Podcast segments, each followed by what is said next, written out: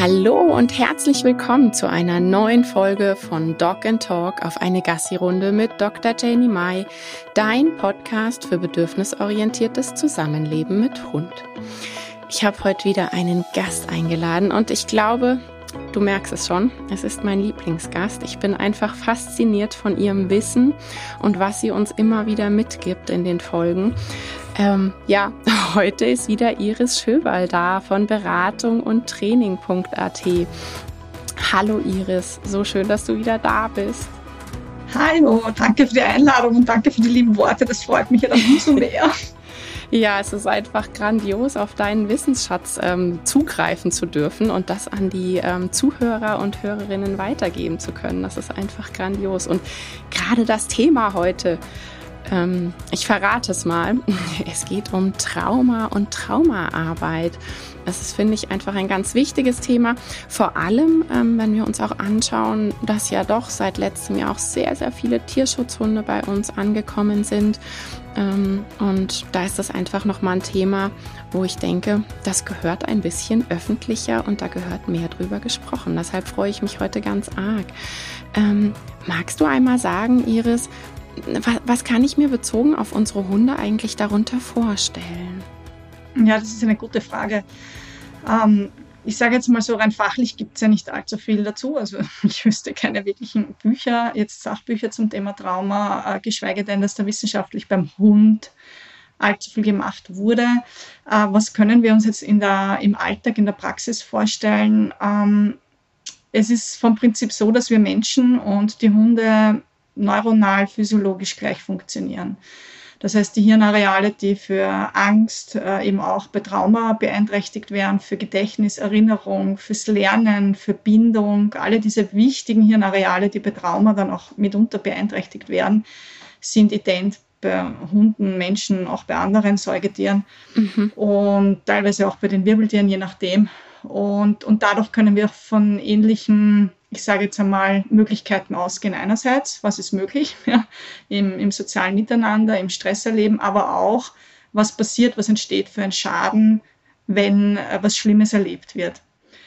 Das heißt, es ist sehr, sehr ähnlich zum Menschen. Das ist zumindest als Wissenschaftlerin gesprochen die Hypothese dahinter. Bedeutet, es gibt eben keine klaren Fakten, sondern wir sprechen ja. da wirklich aus der Praxis heraus.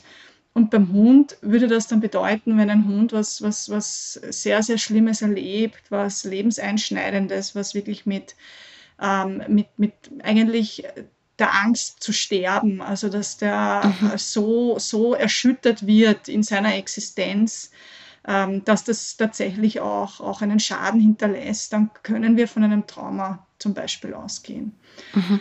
Und wie Dinge erlebt werden, ist sehr subjektiv. Bedeutet, wenn ich etwas ja. als eh alles okay, ja. nichts passiert erlebe, kann das für einen anderen Menschen schon äh, tief einschneidende Lebenserfahrung bedeuten. Ja. ja klar. Und äh, beim Hund sowieso noch einmal, weil ein Hund schon auch die Welt anders wahrnimmt als ein Mensch. Also Gemeinsamkeiten hin und her, aber es gibt auch Unterschiede. Ja. ja.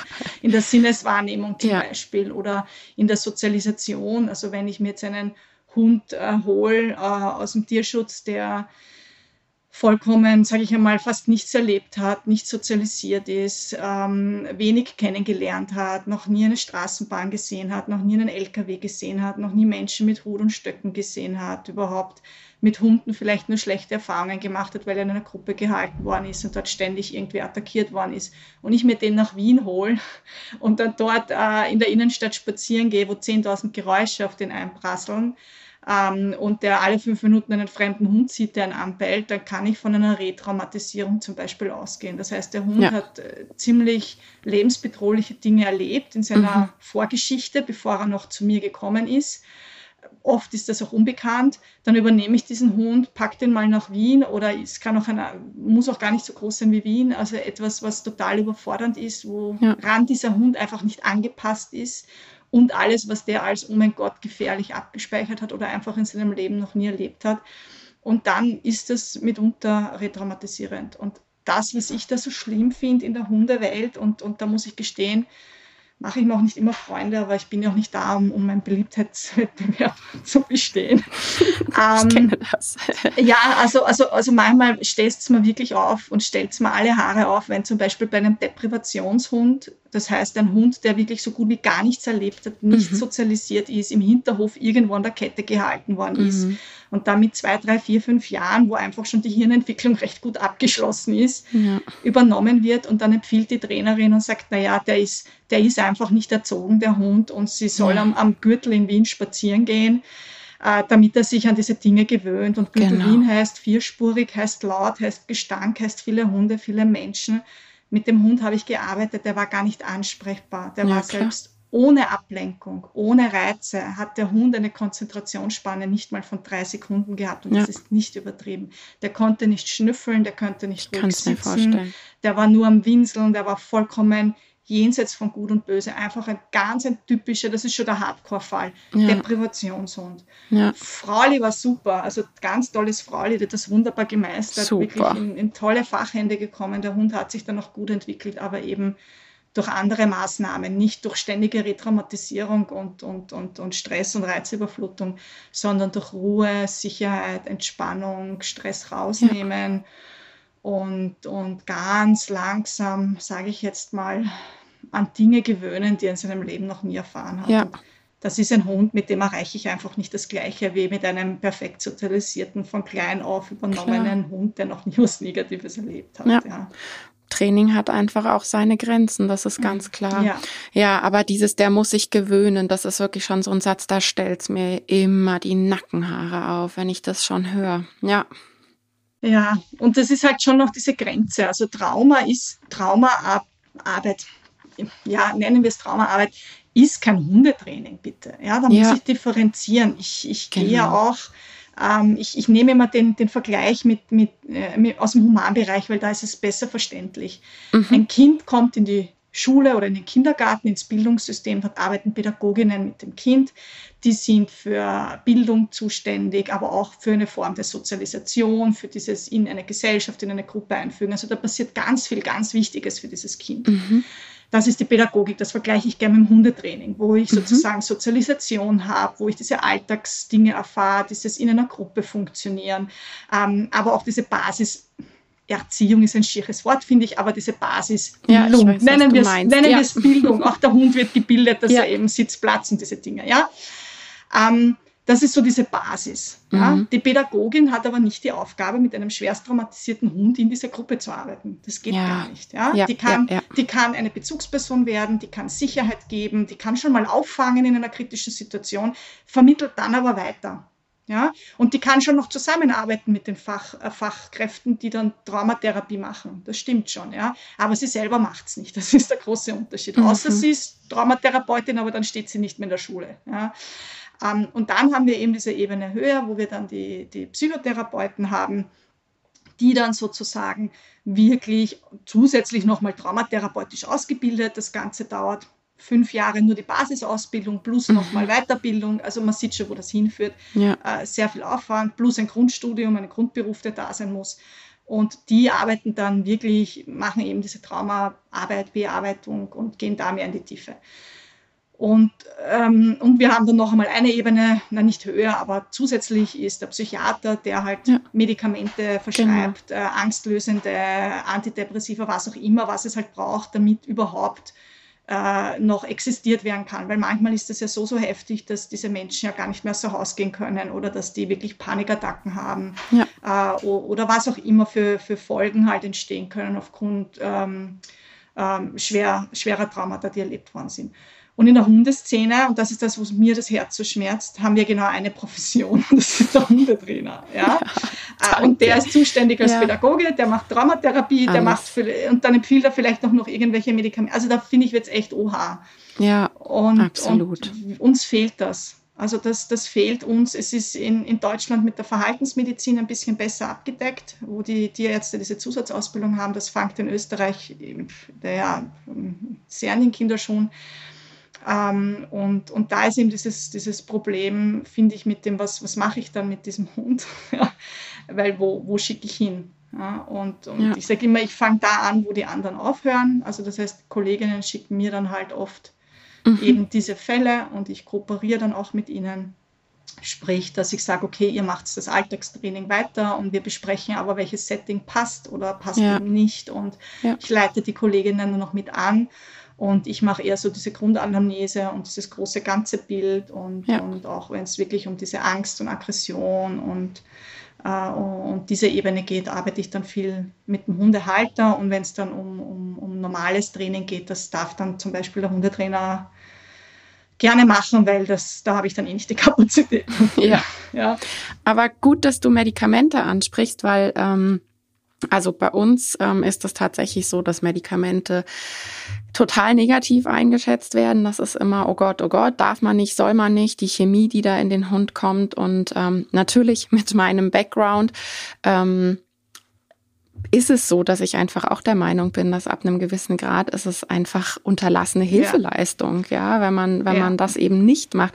Natürlich gibt es schwarze Schafe, wo man sagt, da wird immer Natürlich. gleich reingedroschen, aber das gibt's ja überall. Die gibt's das, ja in jedem Bereich. Ja. ja. Also ich habe eher die Erfahrung auch, dass es viel zu lang gewartet wird. Genau, bis so ist es mittlerweile. Ja. Im, Im Humanbereich, finde ich, muss ich gestehen, ist es manchmal ein bisschen zu schnell, wo sehr schnell mhm. dann was äh, man mit dem Rezept nach Hause geht und weiß Gott was nehmen soll. Okay. Ähm, mhm. Aber im Hundebereich habe ich diese Erfahrung überhaupt nicht, was auch ja. gut ist, weil der Haustierarzt ist doch hier nicht Ansprechperson. Ja, das ist der Verhaltensmediziner, weil das ist nicht umsonst im Humanbereich ein siebenjähriger Facharzt zusätzlich zum Medizinstudium.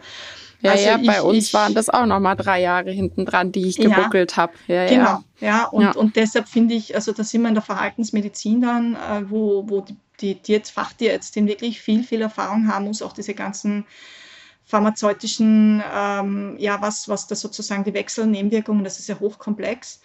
Ähm, ich persönlich ähm, finde, also ich denke, jeder, der schon mal Hunde erlebt hat, die nicht mehr schlafen können, wo Gefahr mhm. Verzug ist, weil wenn wir mehrere, längere Zeit nicht schlafen, dann ist akute Lebensgefahr. Das ja. wissen zum Beispiel viele nicht wenn der Hund nicht mehr aus dem Haus gehen kann, nur noch ein Häufchen Elend ist und im Eck sitzt, wenn der Hund jeden und alles fressen will und man eigentlich überhaupt gar nichts mehr mit dem tun kann, außer in eine Zwinger zu sperren und dort zu lassen ja? Ja. oder in einen Raum zu sperren, ja, also wo einfach niemand mehr rein kann, dann frage ich mich, wieso soll ich diesen Hund nicht unterstützen mit Medikamenten, wenn ich dadurch die Tür öffnen kann im Sinne von, einen Fuß in die Tür zu bekommen, dass ich genau. überhaupt einmal mit dem Tier arbeiten kann. Es genau. würde beim Menschen niemand auf die Idee kommen, jemand, der Panikattacken hat, nicht mehr arbeiten gehen kann oder jemand, der depressiv ist und es so gut, und, ja. und, und, und, und keinen Sinn mehr im Leben sieht, würde jemand sagen, nein, das ist schlecht, das ist Chemie, bitte, Entschuldigung, stirb lieber. ich mein, ja, also, oder dann so dieses, dieser Versuch, irgendwie über sechs oder zwölf Monate kleine mhm. Minischritte im Training zu machen, wo man in der Zeit unter medikamentöser Unterstützung Riesenfortschritte hätte ja, machen können. Das ist, ja, also ja, ist auch also, mein, mein Empfinden, dass es tatsächlich was, was nicht so heißt, dass das generell traumatisierte Hunde brauchen. Also da muss man Nein. schon relativieren. Die meisten brauchen es nicht. Ja, also ich habe schon so ja. die Erfahrung, meistens geht es ganz gut. Ähm, manchmal, es gibt auch ganz tolle Nahrungsergänzungsmittel, die den Serotoninhaushalt, oh, ja. Glück, ja. Glücks, Glücksbotenstoffe im Gehirn äh, ein bisschen unterstützen. Äh, man ja. kann über Ernährung viel gehen, wir können über Stressmanagement, über Sicherheit und Schutz, wir können so viel machen, über ganz viele Managementmaßnahmen. Da sind wir noch überhaupt gar nicht im Training drin. Training kommt erst auf Stufe XY. Ja. Vorher braucht es die Basis. Und dann gibt es aber eben auch diese Hunde, die schon so tief drinnen sind, ähm, äh, dass es einfach mehr braucht. Und dann braucht es auch ein größeres Team. Also dann schickt zum Beispiel ein Trainer zu mir, ich mache Anamnese, arbeite an diesem Angst-, Aggressions-, Unterstützungstrauma-Ding mit dem Halter, mit dem Hund, schicke mhm. aber weiter zur Fachtierärztin, die arbeitet eben an dem, wie kann man medikamentös unterstützen. Mhm. Und die Hundetrainerin zusätzlich ähm, hat dann die Kapazität, wöchentlich zu denen nach Hause zu fahren oder wöchentlich ja. mit denen vor Ort zu trainieren äh, und unter Anleitung von mir und oder der Verhaltensmedizinerin. Also das, das kann ein echtes Team werden. Also das ist zumindest meine Arbeitsweise. So ja. kenne ich es auch aus dem Humanbereich, wenn man mit Familien, mit Kindern arbeitet. Einer allein kann das System nicht auffangen. Nein. Da braucht es teilweise mehr. Und, und das funktioniert für mich gut weil ich hier einfach mein Netzwerk mir aufgebaut habe. Genau. Aber ich glaube, das ist echt eine große Ausnahme, dass das so ja, funktioniert. Das ist, ähm, ist schwierig, aber ähm, auf jeden Fall gehört es so. Und natürlich ähm, braucht es auch die Menschen, ja, die Hundeeltern, die dann mitziehen. Und, ja, und einfach auch sagen, klar, es ist ja dann auch diese finanzielle Geschichte, die da ja, mit reinspielt. Das muss man ganz klar sagen. Ja. So ehrlich muss man sein. Genau. Ähm, aber das muss ich mir halt auch überlegen, wenn ich mir einen Hund nehme, der, ich meine, nicht immer ist es von Anfang an klar. Oft kristallisiert sich es erst so nach, nach fünf, sechs, sieben Monaten raus, oha, ja, weil die Hunde am Anfang ziemlich äh, schaumgebremst und in ihrer Ohnmacht sind. Das ist oft zu beobachten, übernimmt man einen Hund, wo man die Vorgeschichte nicht kennt. Und am Anfang sind die relativ vorsichtig und, und wenig noch irgendwie, dass die dann nach außen agieren. Und irgendwann, wenn sie sich dann ein bisschen sicherer fühlen, dann kommen so diese ganzen Dinge raus. Mhm. Also das heißt, man kann es nicht immer gut erkennen. Ähm, aber wenn man schon einmal weiß, das ist ein Hund, der kommt aus einer Tötungsstation, ist drei, vier Jahre, war weiß ich nicht wie lange da drin oder war ein Straßenhund oder hat fünf, äh, fünf verschiedene Besitzer gehabt, dann muss ich von ausgehen, dass der eine Form von Trauma mit unterlebt ja. hat. Das heißt nicht, dass er deshalb traumatisiert ist, ja, weil wenn der ein Trauma erlebt hat und das gut, also im Sinne von gut verarbeiten konnte, ja, und, und, und von der Persönlichkeit her relativ widerstandsfähig ist, dann muss das ja kein, keinen Schaden und kein Problem hinterlassen. Das ist immer die Frage, wie, wie kann ich damit umgehen und, und welche, welche Faktoren sind halt noch gegeben. Also mhm. die eine Person erlebt einen Tsunami und, und hat zwar eine Stressreaktion und ist auch einige Wochen lang belastet, aber dann, dann geht das wieder runter und es mhm. passt und es kann integriert werden, es wurde überlebt, es wurde die, diese große Herausforderung gemeistert, es gab Unterstützung und es kann weitergegangen werden im, im, im Leben, ohne dass da jetzt Folgeschäden entstehen. Mhm. Die andere Person erlebt das Gleiche am gleichen Tag ja. und kann das aber nicht verarbeiten. Ja? Die schleppt das Monate mit, hat noch Jahre später die Albträume ähm, und, und, und geht dann kein Wasser mehr oder, oder fliegt nicht mehr oder was auch immer oder hat, hat, hat Angstzustände. Also das heißt, das ist ja, ja sehr, sehr unterschiedlich. Deshalb, ich habe Hunde erlebt, die haben Sachen erlebt, da denke ich mir, Wahnsinn, ja. die stehen so gut da. Mhm. Ja? Und, und null Problem. Und dann gibt es andere, die sind gut sozialisiert, die waren von klein auf irgendwie in guten Händen und haben halt irgendein doofes Hopper erlebt, zum Beispiel von einem Hund gebissen worden äh, mhm. Also es, es, muss nicht immer der große Tsunami sein oder die, ja. die Tötungsstation. Ja. Es kann de facto sein, Welpe wurde in der Welpengruppe gemobbt und von einem Hund gebissen. Mhm. Und der hat von da an panische Angst vor Hunden und sobald der Hunde hört, ist aus. Ja? Also das, das, das ist, kann genauso traumatisierend sein. Also deshalb ist das immer so schwierig zu sagen, hat der Hund ein Trauma, hat er keins. Mhm. Ja? Oft ist die Geschichte gar nicht bekannt die Vorgeschichte. Das heißt, man kann eigentlich nur erahnen, selbst wenn sie bekannt ist. Ähm, ist es immer die Frage, hat der Hund das gut verarbeiten können oder nicht. Also da geht es halt schon um eine gründliche Anamnese und ich frage da noch genau rein, hat sich der Hund dadurch verändert, gab es danach irgendwie im Verhalten was, äh, also dass man da wirklich detailliert hineingeht. Dass man sieht schon, das ist eigentlich kein normales Hundetraining, weil der Hundetrainer hat, vor allem wenn er mit Gruppen arbeitet, ja gar nicht die Zeit, da jetzt zwei Stunden oder teilweise mehrere Einheiten lang nur Anamnese zu machen ja. und zu schauen, ja. Ja. was habe ich hier, was ist die Basis, wo setze ich überhaupt an. Du hast jetzt über verschiedene Persönlichkeiten gesprochen. In der letzten gemeinsamen Folge hatten wir ja das Thema Hochsensibilität. Ähm, wo ist da der Unterschied zwischen Hochsensibilität und ähm, Trauma? Ja, also es sind, sind ganz, also das, das, äh, sagen wir mal so, Hochsensibilität ist eine, ein, ein, eine Persönlichkeitseigenschaft, so wie ob ich jetzt eher extrovertiert oder introvertiert bin, also eher offen zum Beispiel gegenüber Menschen bin oder eher mal zurückhaltender. Ähm, das ist, ist auch Persönlichkeitsmerkmale und bei Hochsensibilität ähm, nehme ich halt mehr Reize wahr, egal ob das jetzt über meine Sinne sind, also über Sehen, Hören, Riechen oder emotional zum Beispiel. Mhm. Ähm, und dadurch, dass ich viel mehr Reize wahrnehme und ähm, ist es auch so, dass äh, mitunter das Stresssystem häufiger aktiviert wird bei den Hochsensiblen. Und wie wir wissen, ist ein chronisch erhöhtes Stresslevel äh, ein Risikofaktor, zum Beispiel, dass ein, ein, ein negatives Event äh, einschneidendere Folgen mit sich bringt, sagen wir es mhm. mal so. Mhm. Ähm, das heißt, es ist die Hochsensibilität zwar ein Risikofaktor, dass wenn was existenziell Bedrohliches erlebt wird, dass das dann Folgen mit sich bringt. Es muss aber nicht sein. Mhm. Ja, da spielt ganz viel das Umfeld eine Rolle. Da gibt es auch Studien ja. dazu, dass zum Beispiel Hochsensible, die eine frühe, sehr unterstützende äh, Kindheit haben, also wo sie sehr viel Unterstützung bekommen haben, feinfühlige mhm. Eltern gehabt haben, mhm. ähm, äh, dass es da zwischen den Hochsensiblen und Nicht-Hochsensiblen keinen Unterschied gibt. Ob die jetzt an Depression, Angststörung ja. oder Co. Ja, ähm, irgendwie erkranken im Alter. Aber wenn jetzt die Umwelt schädlich war, wenig feinfühlig, mhm. ja, äh, die frühe elterliche Umwelt, also die ja. frühe Kindheit sehr belastend war, dann ist es tatsächlich so, dass die Hochsensiblen viel stärker ansteigen im Risiko mhm. für mhm. äh, Depression, Angststörung und Co. Okay. Ähm, natürlich steigen die nicht Hochsensiblen dann auch im Risiko an. Die haben auch ein erhöhtes Risiko, eh klar, weil es ist eine schlecht, schlechte Bedingung. Aber es ist der Anstieg nicht so radikal und mhm. steil ja. wie bei den Hochsensiblen. Das heißt, es ist die Hochsensibilität unter schlechter äh, elterlicher Feinfühligkeit oder schlechten frühkindlichen Bedingungen, nennen mhm. wir es mal so, ja. ein Risikofaktor. Und das ist halt dann natürlich auch bezüglich Trauma.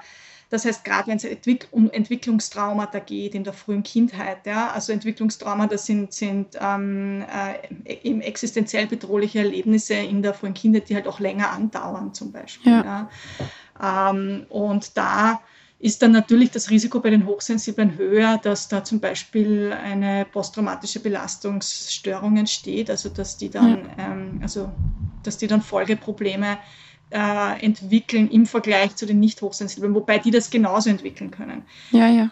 Wichtig, nur weil jemand äh, äh, zum Beispiel jetzt eine posttraumatische Belastungs-, ähm, also Syndrom im, im zeigt, heißt das nicht, dass der hochsensibel ist. Ja, weil auch nicht mhm. Hochsensible können ja. das entwickeln. Also okay. das ist ja. ein Trauma, kann jeder Mensch erleben, mhm. eben ein existenziell bedrohliches Ereignis. Die Frage ist natürlich, oder ein potenziell traumatisches Ereignis, die Frage ist, wie reagiere ich darauf? Und da ist natürlich die eigene Persönlichkeit, spielt eine Rolle und das, was aber gewichtiger ist, was diese Studien schon zeigen, ist ähm, so das soziale Umfeld. Weil selbst wenn ich einen Risikofaktor von meiner Persönlichkeit her oder von meiner Stressverarbeitung her mitbringe und ich aber eine soziale, unterstützende, liebevolle Umgebung habe, die mich auffangt und mir Sicherheit und Halt bietet, während oder nachdem ich das erlebt habe, dann ist das ein riesiger Schutzfaktor. Also und das ist das, worauf es eigentlich ankommt. Ja, also das heißt, es ist multifaktorell, es sind ganz, ganz viele Faktoren, die zusammenspielen, ähm, ob sozusagen, was, was, das, was der Outcome ist, also was dann letztendlich am, am Ende des Tages äh, nach diesem existenziell bedrohlichen Ereignis überhaupt passiert, ja. also wie damit umgegangen wird. Und es ist auch zum Beispiel das, das Basisstresslevel. Das heißt, selbst wenn ich nicht hochsensibel bin, aber unter chronischem Stress stehe und immens hohes Spannungslevel schon habe, weil, mhm. was weiß ich, beruflich, privat viel Stress mhm. und dann was Schlimmes erlebe, ist die Wahrscheinlichkeit, dass äh, Folgeprobleme entstehen oder dass das nicht gut verarbeitet werden kann, viel größer, ja. als wenn ich in der Entspannung reingehe, weil mhm. der Körper ist schon überflutet mit Stresshormonen und dann kommt nochmal eine Riesenüberflutung dazu und dann wird dieses, äh, wird dann, werden die Hirnareale, die eben für Angst und für Gefahren zuständig sind, sensibilisiert. Ja. Das heißt, im Gehirn wird das eingebrannt, da ist eine Gefahr, das kann ich auch nicht mehr löschen, diese Erinnerung, und führt zu einer Sensibilisierung jener Hirnareale, die unser Stresssystem aktivieren. Ja, das heißt, das Folge mhm. daraus ähm, passiert dann halt, dass äh, das System viel häufiger Gefahr aufschreit. Mhm. Ja. Und ja, also da gibt es, also das, da kann man, ich kann da stundenlang drüber reden, wie man merkt. Ich weiß. ja. Ähm, du hast jetzt ähm, posttraumatisches Belastungssyndrom genannt, ähm, PTBS. Ähm, gibt es das beim Hund? Gibt es da Studienlagen zu? Also ich wüsste keine Studie, ich meine, vielleicht gibt es irgendwo eine, das mag sein, ja. aber sie wäre mir noch nicht äh, äh, begegnet. Ich sag mal so, es wird im, im Hundebereich sehr viel, wenn es um, ich sage jetzt mal, Psychiatrie geht, äh, aus dem Humanbereich eins zu eins übernommen. Das ist ja auch dieser Trend mhm. bei ADHS und Autismus. Jetzt gibt es ja schon autistische Hunde. Ähm, also das ist, glaube ich, mal ein eigenes Thema. ähm, aber ja, oh, ja, also, ja. Bei, ja es ist, also es wird momentan ist so der Hype, alles, was es an, an, an, an psychischen Diagnosen bei Menschen gibt, tun wir einfach mal auf den Hund drüber stülpen, ohne groß zu differenzieren, wo gibt es überhaupt Unterschiede und wo Gemeinsamkeiten. Mhm. Da es bezüglich Trauma tatsächlich irre viel Gemeinsamkeiten gibt. Also diese ganzen Hirnareale, diese ganzen überlebenswichtigen Mechanismen, Stress, äh, Bindung mhm. und Co., können wir doch recht guten Gewissens davon ausgehen, dass die Mechanismen im Hintergrund, was im Körper passiert, wenn wir was Schlimmes erleben, das gleiche ist. Wir mhm. wissen, es gibt äh, Depression beim Hund, also wissen zumindest, ich behaupte es jetzt mal aus der Praxis, also das ist ja. ziemlich eindeutig. Ja. Äh, es gibt also Hunde, die sich wirklich aufgeben, die nicht mehr essen, die sich total zurückziehen, nicht mehr in Interaktion gehen. Es gibt äh, Hunde mit Angststörung. Es gibt Hunde mit Panikattacken, alles selber mhm. erlebt ja, in der Praxis. Und wenn man dann genau hinschaut, merkt man, dass diese Hunde häufig irgendwas doch recht Intensives erlebt haben. Mhm. Oder, oder ganz wichtig, eine zugrunde liegende organische Erkrankung dahinter steckt. Ja. ja wie wichtig. Also ich, ich kaum ein ja, Hund, der mir wichtig. vorgestellt wird mit Verhaltensauffälligkeiten, ist gesund. Die meisten haben irgendwie zusätzlich, da kann man dann ja. Henne-Ei fragen, was war zuerst da, ja, das Psychische oder das Körperliche.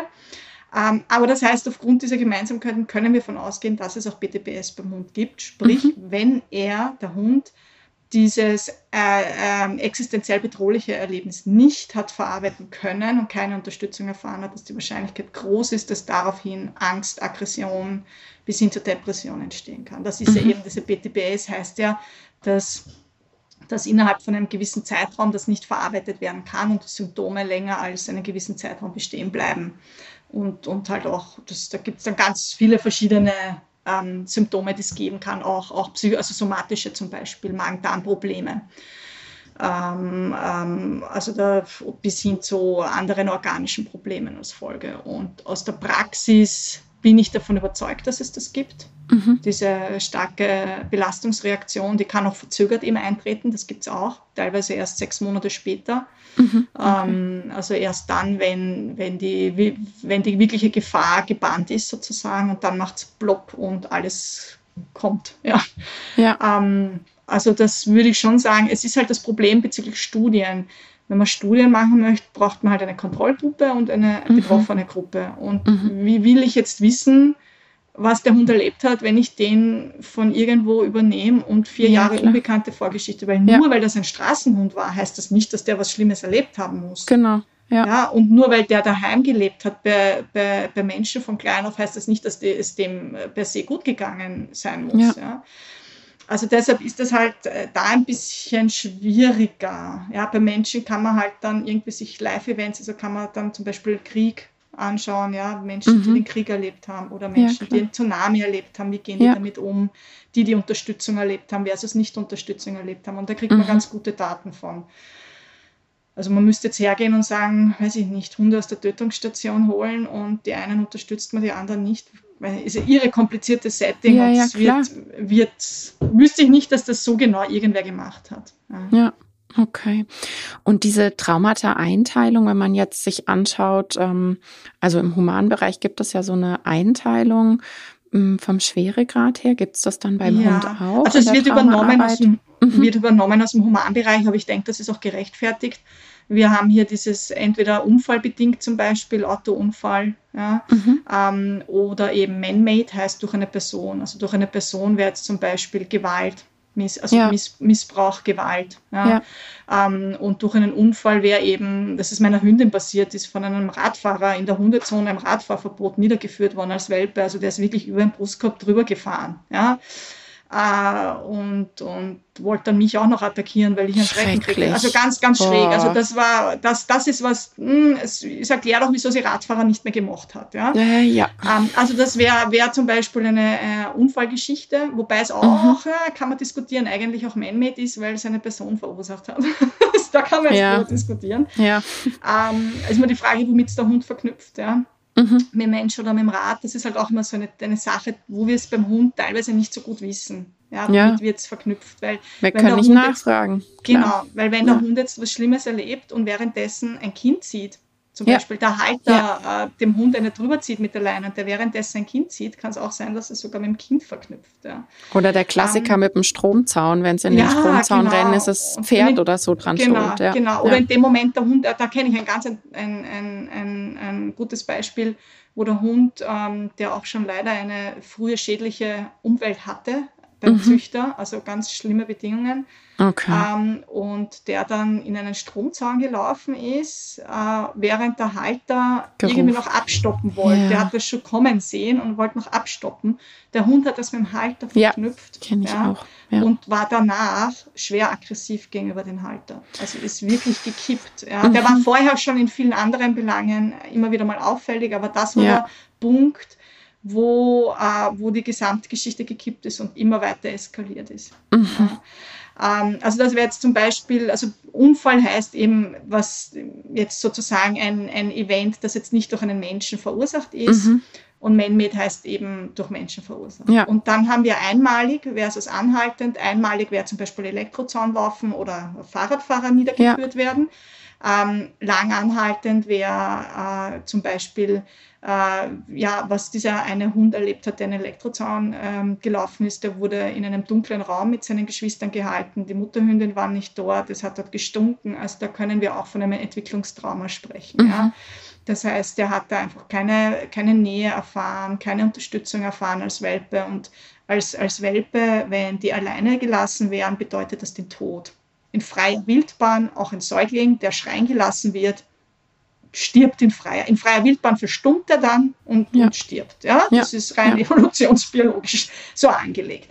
Und bei den Welpen ja auch, wenn die dann sozusagen keine Unterstützung erfahren, irgendwo alleine sind, dann können wir mit großer Wahrscheinlichkeit von einem Entwicklungstrauma ausgehen. Mhm. Natürlich 100 Prozent nicht, eh klar, aber die Wahrscheinlichkeit ist doch recht groß. Mhm. Und es ist auch langanhaltend, weil das über Wochen geht, mitunter über Monate. Mhm. Oder wenn ein Hund bei einem Halter lebt, der äh, ständig äh, sehr wenig feinfühlig gehandelt wird. Es muss nicht immer gleich das, das böse Hund wird verprügelt sein. Ja? Also es reicht doch, wenn der Hund stetig Angst hat vor seinem Halter, weil der ihn anbrüllt oder bedroht. Mhm. Für den einen Hund ist es, dem einen ist das egal, der steckt ja. das weg und ignoriert oder ja. geht seinen Weg oder deeskaliert und weicht einfach aus. Und für den anderen Hund ist das schon traumatisierend. Und das wäre zum Beispiel langanhaltend und man-made, weil durch eine Person noch dazu eine Bindungsfigur, so ganz ja. heftig. Je nahestehender ja. die Person, umso schlimmer. Mhm. Ähm, je weniger sich der Hund schützen kann, umso schlimmer. Und je weniger Unterstützung, umso schlimmer. Und je länger es anhält, auch umso schlimmer. Mhm. Das heißt, wir können davon ausgehen, dass ähm, äh, existenziell bedrohliche Erlebnisse, die durch den eigenen Halter verursacht werden und über längere Zeit andauern, besonders intensiv wirken und, und schädlich sind. Mhm. Ähm, Im Vergleich, wenn jetzt der Hund eben was, was Schlimmes erlebt im, im Alltag, zum Beispiel von einem Hund gebissen wird, ähm, und der Halter aber sofort unterstützend da ist, ihn sofort rausholt, ähm, auch entsprechend auch gar nicht wartet, bis der Hund äh, Probleme zeigt mit Hunden, sondern gleich schaut, dass er mal mhm. am Anfang ein bisschen Pause, mal keinen Hundekontakt, mal ein paar Tage runterkommen lassen, das Stresslevel verarzten, erholen lassen und erst wenn der Hund wieder so in der Interaktion recht entspannt ist,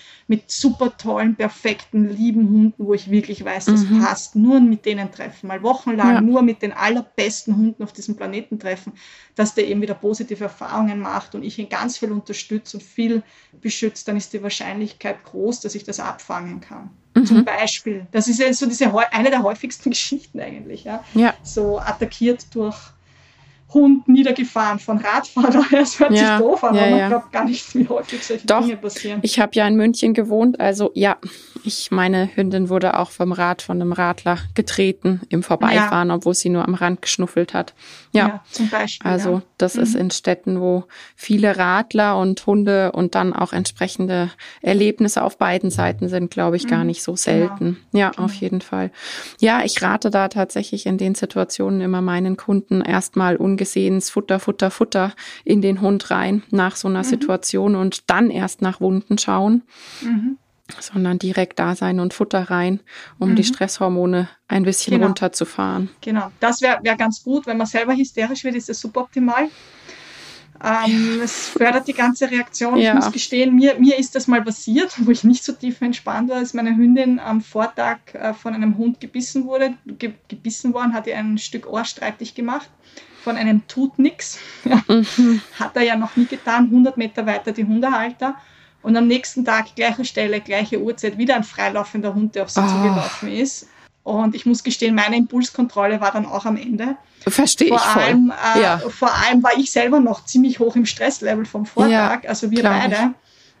Ich. Und dann hat natürlich meine Hündin der anderen Hündin, die an sich eh freundlich war, aber die, wir waren beide ziemlich geladen, ganz ja. klar gesagt, hey, du so nicht. Und dann kamen irgendwann die Hundehalter vorbei und dann habe ich denen gesagt, hey, du so sicher nicht. Ja, auf eine ja. nicht ganz so charmante Art. Und dann habe ich gemerkt, wie meine Hündin immer mehr in die Emotion kippt, weil ich so gekippt bin. Und ja, das war mein Feedback, puh, Iris, runter vom Gas, du, das ist gar nicht gut, ja. Also ja.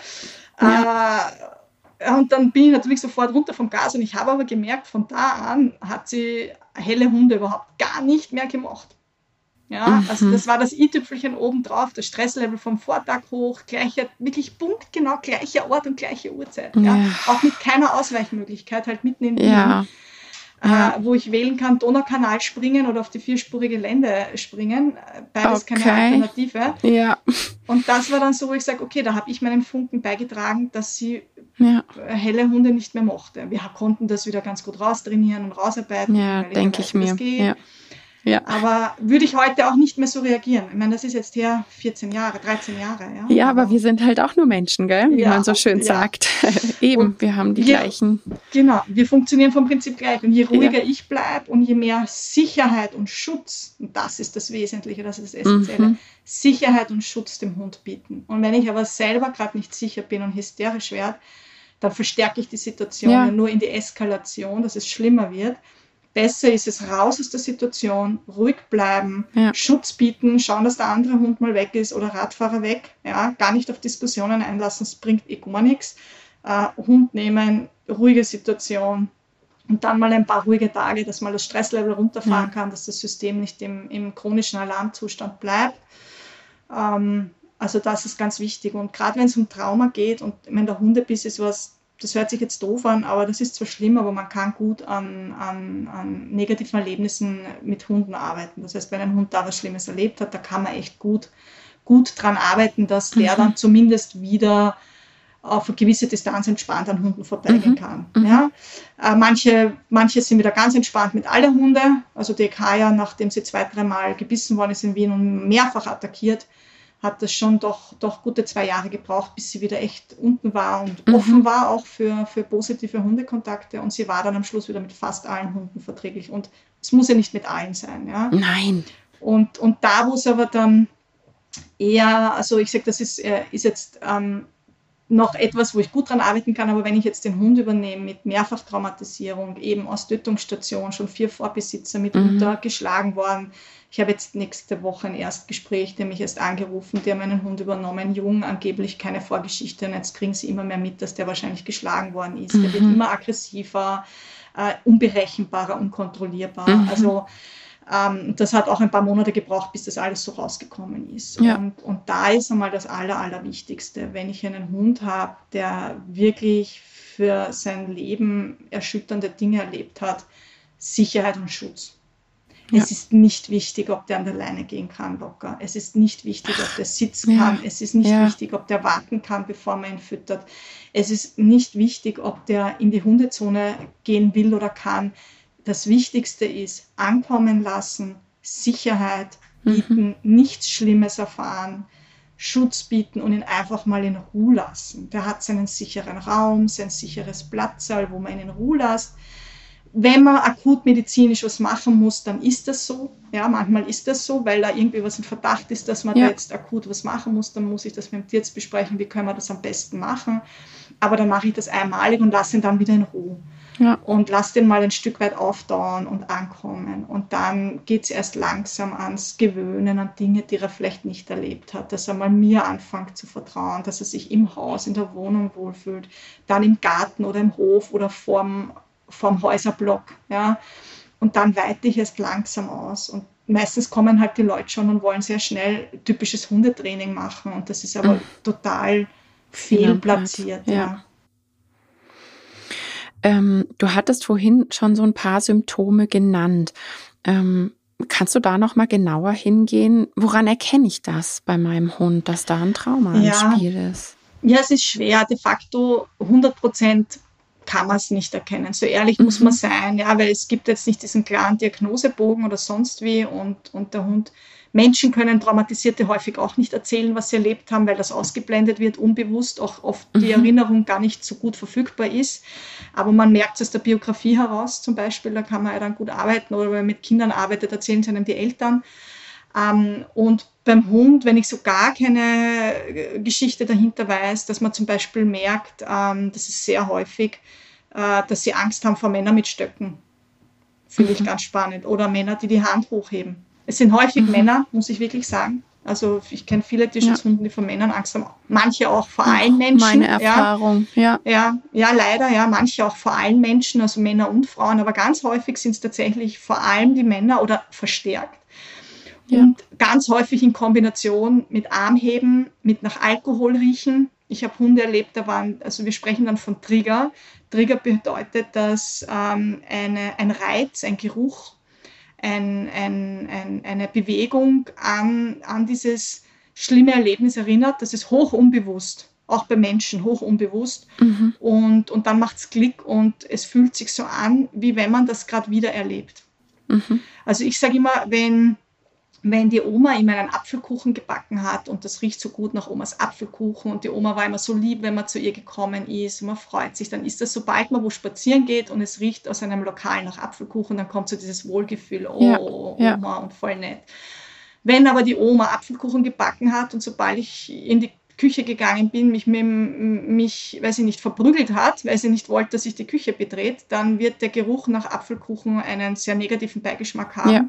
Und jedes Mal, wenn ich irgendwo spazieren gehe und ich rieche einen Apfelkuchen, wird mir der kalte Schauer drüber rennen und die Herzfrequenz steigt an und ich kriege ja. mitunter Angst und weiß gar nicht wieso. Mhm. Ja, das kann aber auch das Parfum von einem Menschen sein. Äh, mhm. Also das Parfum, das mich an einen Menschen erinnert, der, der mich überfallen hat ja, ja, oder verprügelt hat oder was auch immer. Und beim Hund funktioniert das genauso. Das sind ganz, mhm. ganz ursprüngliche Mechanismen äh, bei, bei uns Tieren. Wir sind ja auch nur Tiere. äh, und da ist dann zum Beispiel, war mal auf einer, einer Tagung, wo ich vorgetragen habe zum Thema Trauma, ein Hundehalter, der dann erzählt hat, ja, er hat einen übernommen, und auch Vorgeschichte nicht bekannt und an sich jetzt auch keine großen Probleme gegeben. Und dann ist er einmal angetrunken nach Hause gekommen, sprich ja. hat nach Alkohol gerochen und der ja. Hund hat ihn attackiert von jetzt auf ja. jetzt. Aber wirklich boshaft. Und das war dann mhm. auch kein Thema. Also es war nur dieses eine Mal, der hat gewusst, okay, am besten nicht nach betrunkenem Mann riechen. Oder Bierdosen, dass die Hunde äh, ein, äh, Bierdosen ein Trigger sind. Mhm. Männer, die nach Bier riechen oder die die Hand heben. Aber es können genauso Frauen mit Schirm sein, zum Beispiel. Ja. Ja, ähm, also das, und da merke ich, wenn der Hund so eigentlich ganz gut unterwegs ist und dann in einer Situation irgendeinen Reiz erlebt und es macht Klick. Mhm, das ja. spricht dafür, dass da irgendein Trigger am Laufen ist. Mhm. Ähm, aber es gibt auch Hunde, bei denen so viel zusammenkommt, dass die per se gar nicht mehr gut da sind, ja, sondern dass die in einer ständigen Angstreaktion sind mhm. oder in einer ständigen Apathie, in einer Ohnmacht. Das heißt, die nur im Eck sitzen und sich gar nicht bewegen trauen und oft wird das mit Entspannung verwechselt. Der schlaft ja. den ganzen Tag, der ist so ja. voll, der Hund. Ja? ja. Ja. Und der schlaft aber gar nicht, sondern der ist ständig in einem Halbwachzustand und beobachtet und hat mhm. das Gefühl, er überlebt das eh nicht, deshalb stellt er sich tot, weil das ist die beste Strategie. Und äh, noch irgendwie da durchzukommen. Und totstellen ist aber, wenn wir uns das jetzt ähm, neurophysiologisch anschauen, eigentlich der schlimmste Zustand. Weil wir haben drei Hauptzustände oder eigentlich mehrere. Der eine ist, ich bin freundlich, ich kann interagieren. Wenn ich in einen Konflikt gerate, dann kann ich noch über so ein bisschen, äh, wir nennen es auch gern Fiddle in der Hundeszene, über Fiddle mich da so rauswinden und kann noch deeskalieren über dieses Fiddle und kann aber, in, in, ich kann in soziale Interaktion bleiben. Also Fiddle mhm. ist schon noch ein Anzeichen, dieses sich zum Kasperl machen, dass da jetzt ein bisschen Stress auch da ist, aber es kann noch über soziale Interaktion irgendwie gut agiert werden. Und wenn das aber nicht funktioniert, dann komme ich in den Flucht- oder Kampfmodus, je nachdem, was, ich, was sich bisher besser bewährt hat. Ja. Meistens im ersten Moment ist es weg und wenn, ich, wenn die Flucht nicht funktioniert, dann erst Angriff. Ja. Viele Hunde haben aber gelernt, Angriff ist die beste Verteidigung. Ja, weil es so schnell und gut an. funktioniert. Genau, ja, und weil Flucht einfach nicht gereicht hat, weil das ja. nicht respektiert wurde. Und da ist der Hund aber noch in der Handlung drin. Da ist er noch, mhm da hat er noch eine gewisse Handlungskompetenz. Das hört sich zwar doof an, weil wir wollen ja keinen panischen oder aggressiven Hund, ja. Mhm. Ähm, aber er, er bewegt sich noch. Ja, ja. ja, äh, ja. Und wenn das aber auch nicht funktioniert, dann geht der Hund in die totale Ohnmacht. Ähm, und, und das kennen wir zum Beispiel bei anderen Tierarten. Also wenn ich die zu sehr erschrecke, gibt es Tierarten, die fallen tot um. Also ja. Hühner, Kaninchen ist nicht gut, die zu sehr zu erschrecken, die fallen tot um, weil die eben in diesen ganz starken Ohnmachtszustand gehen, der dann tatsächlich ins System so stark runterfahren geht, dass das Herzschlag aussetzt. Ja. Und, und es gibt ja auch Menschen, die vor lauter Schreck oder in, in ganz heftigen Situationen in Ohnmacht fallen. Also auch bei uns Menschen ist, kennen wir das, aber es muss gar kein echtes in Ohnmacht fallen sein, sondern auch bei Menschen kennen wir das, dieses ähm, sich rausbeamen aus der Situation, wie wenn man gar nicht da ist. Und das ist aber dann ein erschlaffender Zustand. Also da fährt das System runter. Und das ist ein extremer Notfallmodus. Mhm. Und immer wieder erlebe ich dann, dass diese Hunde, wenn sie aus der Ohnmacht rauskommen, endlich, das braucht mitunter sehr lange, Wochen, Monate, je nachdem, worum es geht, mhm. dann in die Angst oder sogar Aggression gehen. Und dann sind die Halter natürlich ganz entsetzt, so, oh mein Gott, und jetzt wird es ja schlimmer. Und dann sage ich, nein, es wird besser. Ja. Ja, natürlich will ich nicht, dass er an der Angst oder Aggression bleibt. Das ist schon klar. Ja, aber an Angst klar. oder Aggression kann ich besser arbeiten als an der Ohnmacht. Und das ja. zeigt mir zumindest, dass er einen Zustand schon höher gewandert ist und dass er zumindest mhm. in die Handlung hineinkommt und nicht mehr nur im Todstellen, ich existiere gar nicht mehr drinnen ist. Ja. Und ja. das wird häufig missverstanden. Und ganz ich, häufig, und das ist das Allerschlimmste, ganz, ganz häufig wird mit ängstlichen, aggressiven Hunden so gearbeitet, dass sie noch mehr Angst bekommen ja. weil sie abgestraft werden, weil sie ja. mit Schreckreizen mit ihnen gearbeitet wird, weil sie in der Angst, das gibt es Videos, da, da rennt ihnen, boah, ist ganz schlimm. Der panische Hund aus dem Tierschutz, der am Eck sitzt, wird vom Trainer bedrängt und gestreichelt und dann heißt es, da wird Bindung aufgebaut über Streicheln, wo ich sage, da wird keine Bindung aufgebaut, da wird mhm. retraumatisiert, weil der Hund hat panische Angst vor diesem Mann mhm. äh, und der nimmt den einfach und zerrt den hinaus, ein Hund, der wahrscheinlich noch nie irgendwo auf grüner Wiese war, zerrt den hinaus, der windet sich panisch an der Leine und natürlich, der hat dann draußen aufgegeben und ist irgendwann mitgegangen, weil der gegen 90 Kilo Mann einfach keine Chance hat. Okay. Ähm, und dann denke ich mir, und das ist Hundetraining. Und das sind aber, also das gibt's, das, ist, das war, ein, war ein Hundetraining unter Anführungszeichen. Und das ist nur Retraumatisieren und das ist Tiermissbrauch per se. Also das ist vom feinsten Tiermissbrauch. Ja. Und, und das ist das, was ich so schade finde. Da sage ich wieder, bitte, bitte, bitte, wenn ich Hundetrainerin bin, super, aber ich muss echt gut überlegen, wo sind meine Grenzen. Noch ich habe meine Grenzen. Noch ich schicke weiter, wenn ich merke, oha, oder hol mir wen ins Team. Das ist so wenn wichtig, ich merk, ja. Oha, und, und das ist halt mit dieser ganzen Traumageschichte bei Hunden, was, wo ich halt schon oft auch, auch ein bisschen, ja, ab und zu schon mal mitleide. Ich versuche nicht zu leiden, aber ab und zu passiert es. Denke, mein Gott, das wäre so verhinderbar gewesen. Ja. ja, weil erlernte Hilflosigkeit, dieser Zustand fühlt sich halt, wie du schon sagst, für, den, für die Familie, für die Menschen so von außen fühlt sich das doch toll an. Der Hund ist ruhig, alles ist easy. Und ähm, ja, absolut sehr, sehr wichtiges Thema. Ähm, du hast eh schon angeritzt, wie die Traumatherapie beim Hund dann aussieht. Ähm, ja. Also eben dieses vielschichtige und mit mehreren und genau. ähm, ja.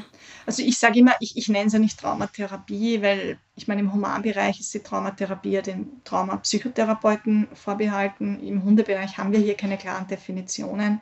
Ja. Also ich sage vom Prinzip, es ist Traumaarbeit, Traumaberatung. Also ich berate mhm. den Hundehalter sehr viel. Da geht es sehr viel um Aufklärung. Was braucht ja, der Hund? Was passiert im Körper? Ja. Mehr Ruhe, mehr Schlaf, mehr Sicherheit, mehr Rückzug. Das heißt, ganz bei dieser Traumaarbeit geht es ganz viel und auch Traumabegleitung geht es eigentlich ganz viel mal um, um diese Managementmaßnahmen, ankommen mhm. lassen, Sicherheitsschutz, keine Bedrohung, nichts, keinen Stress und nichts, was nicht sein mhm. muss. Ja? ja. Ähm, und das meiste muss nicht sein, so ehrlich muss man auch sein. Ja? Also ab und zu vielleicht mal Tierarzt, ja, aber alles andere kann man getrost meistens weglassen. Ja. Und, und dann ganz langsam, wirklich zuerst braucht es Vertrauen in den Hundehalter mhm. ähm, und, und dieses Sicherheit und Schutzgefühl. Und dann arbeite ich so, dass ähm, also ich arbeite mit verschiedenen Tools, nicht nur einem, aber ganz ein Haupttool ist äh, vom Prinzip eigentlich Gegenkonditionierung. Das heißt, der Hund mhm. hat erlebt, ähm, Männer mit Stock sind doof und ja. bedrohlich. Und zuerst fahren wir Stresslevel runter, gehen in die Erholung und erst wenn die Vertrauensbasis zum Halter sehr gut ist und das in den meisten Situationen wunderbar funktioniert miteinander, dann kommt der Reiz Mann ohne Stock dazu. Ganz wichtig. Und ein ganz ein lieber, mhm. hundeerfahrener Mann, der ganz toll riecht, ja nicht nach Alkohol riecht, ganz wichtig. Ähm, ja. äh, und, und, und, und ohne Stock und auf viel Distanz. Und es werden alle Männer auch, auch im Umfeld, äh, jeden Mann, den dieser Hund sieht, wird ganz toll belohnt, wo, wo, wo der Hund jedes Mal fallen die Leckerlis vom Himmel, wenn da ein Mann auf 100 Meter Distanz eventuell sogar den Weg kreuzt und dann wird die Distanz weniger. Die Stöcke machen wir extra, dass da einfach nur ein Stock liegt und, und der Hund wird belohnt, wenn er einen Stock wahrnimmt. Mhm. Und dass dann mal eine Frau, die, da, die, da, die den Hund ähm, kennt und zum Beispiel während der Hund mich schon als Trainerin sehr mag, was meistens in der zweiten, dritten Einheit schon der Fall ist, ja. dass dann ich in Einheit 10, 15, was auch immer, einfach mal den Stock kurz nehmen und wieder weglege und dann fallen Leckerlis vom Himmel. Ähm, das heißt, es wird, diese Reize werden getrennt voneinander mhm. bearbeitet. Mhm. Und, und erst sehr, sehr, sehr fortgeschritten kommen die dann zueinander, dass ein Mann mit Stock geht, geschweige denn auch noch die Hand hebt. Ja. ja. Und ich muss so aufpassen, weil alles, alles ein, ein Trigger sein kann. Und wenn ich da zu schnell vorschieße, dann retraumatisiere ich. Ja. Ja. ja. Äh, und dann kann es sein, dass ich wieder von vorne starte. Mhm ja, oder zumindest ganz großen Rückschritt mache und auch wieder ein Vertrauensthema habe. Das heißt, weil ich ja als Hundehalterin den Hund in dieser Situation geführt habe. Das heißt, der Hund kann es auch wieder mit dem Halter assoziieren. Also da ja. kenne ich auch ein Beispiel einer Hündin, die aus dem Tierschutz war und wirklich ganz heftig auf alles reagiert hat, alle Reize, sobald sie den Hof verlassen hat, war die hochhysterisch, die Hündin mir gegenüber in der zweiten Einheit total entzückend. In der ersten hat es mich mit Beistrohstellung mal abgepasst, also nicht ganz so entzückend, aber mhm. man ist sehr schnell als Frau sehr schnell warm geworden mit ihr. Und mit dem Frauli gab es nie Probleme, mit der eigenen Familie auch nicht. Und wir haben, sind super vorangekommen, bis zu dem Punkt, wo es dann darum ging, dass man sie auch mal mit anderen Hunden zusammenlässt. Und das war auch ein Riesenthema, weil sie hat extrem stark auf Hunde reagiert und ist in einer Gruppe gehalten worden vorher. Also es war die Annahme, dass die da auch was nicht Gutes erlebt hat. Mhm. Und ich habe zur Hundehalterin gesagt, bitte, bitte, ähm, das ist super, ja, aber machen wir das dann gemeinsam, gell, kontrolliert und so. Und sie hat das leider nicht abgewartet, sondern sich dann mit ja. wem getroffen, hat mhm. gesagt, bitte nicht ableinen, den anderen Hund. Die andere hat aber den Hund abgeleint, der ist auf die Hündin los und hat sie mhm. attackiert. Mhm, und, und das Traurige an der Sache ist, die Hündin hat es mit der Halterin assoziiert. Und egal wie schlimm der Hund vorher unterwegs war, es gab keine Probleme mit der eigenen Familie. Und von da an hat sie angefangen, sich gegen die Halterin zu wenden, bis sie ihr mal mhm. ins Gesicht gehen wollte. Mhm. Und ja, das ist halt dieses, man macht dann Fortschritte und man glaubt, mhm. der Hund ist jetzt schon so super und alles funktioniert, dann machen wir mal den nächsten Schritt. Ja. ja. Wenn der nächste Schritt aber ein Trigger ist und nicht achtsam und feinfühlig und gut angeleitet ja. gemacht wird, dann macht es Klick und du weißt nicht, was danach kommt. ja. ja.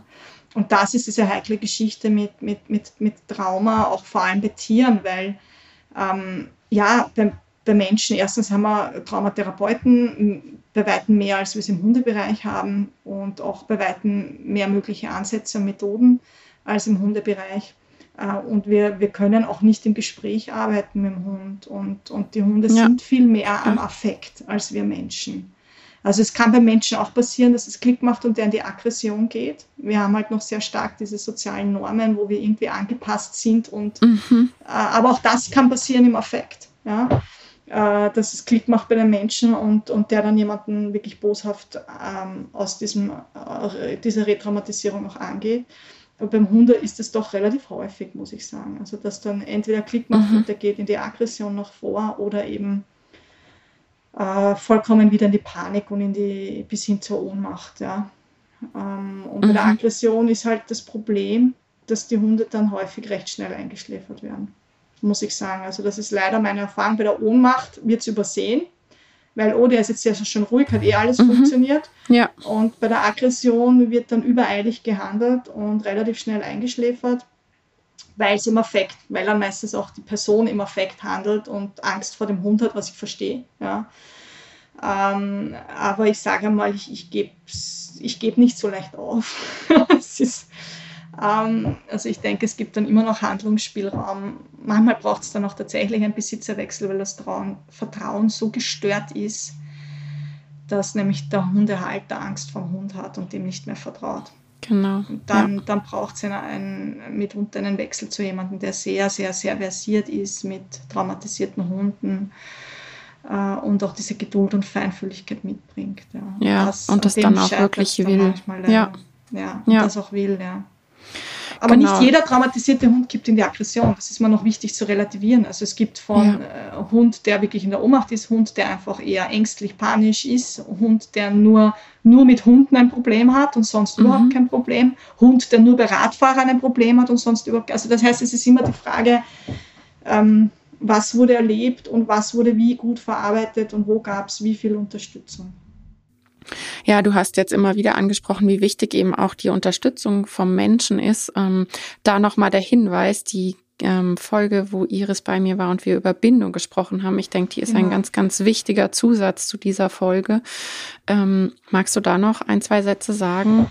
Ja, also ähm, das ist wie eben das Thema Sicherheit und Schutz bieten. Und wenn ja. der Hund neu in meiner Familie ist, dann braucht es mal überhaupt die erste Ebene Sicherheit, Schutz. Daraus entsteht dann idealerweise Vertrauen, daraus entsteht dann eine Beziehung und daraus entsteht dann idealerweise eine Bindung.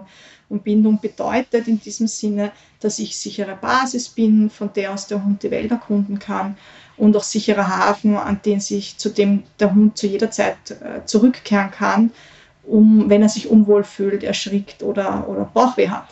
Mhm. Ähm, und je mehr ich Vertrauensperson bin, umso besser kann ich unterstützen. Also das ist auch physiologisch dann über Bindungshormonausschüttung, das Oxytocin, das wirkt auch stressreduzierend, fahrt das Stresssystem runter, die Nähe fühlt sich gut an.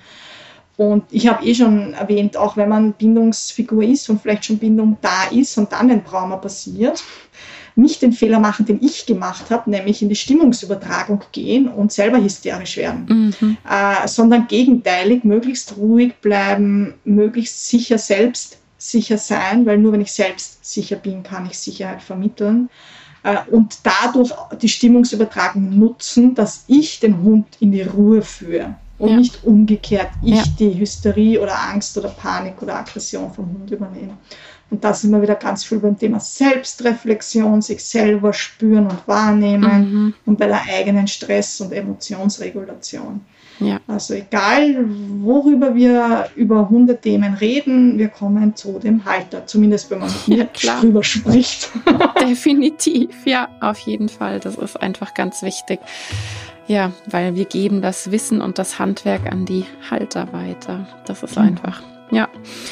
Ähm, ich bedanke mich ganz, ganz herzlich. Das war wieder ein super spannendes und informatives Interview.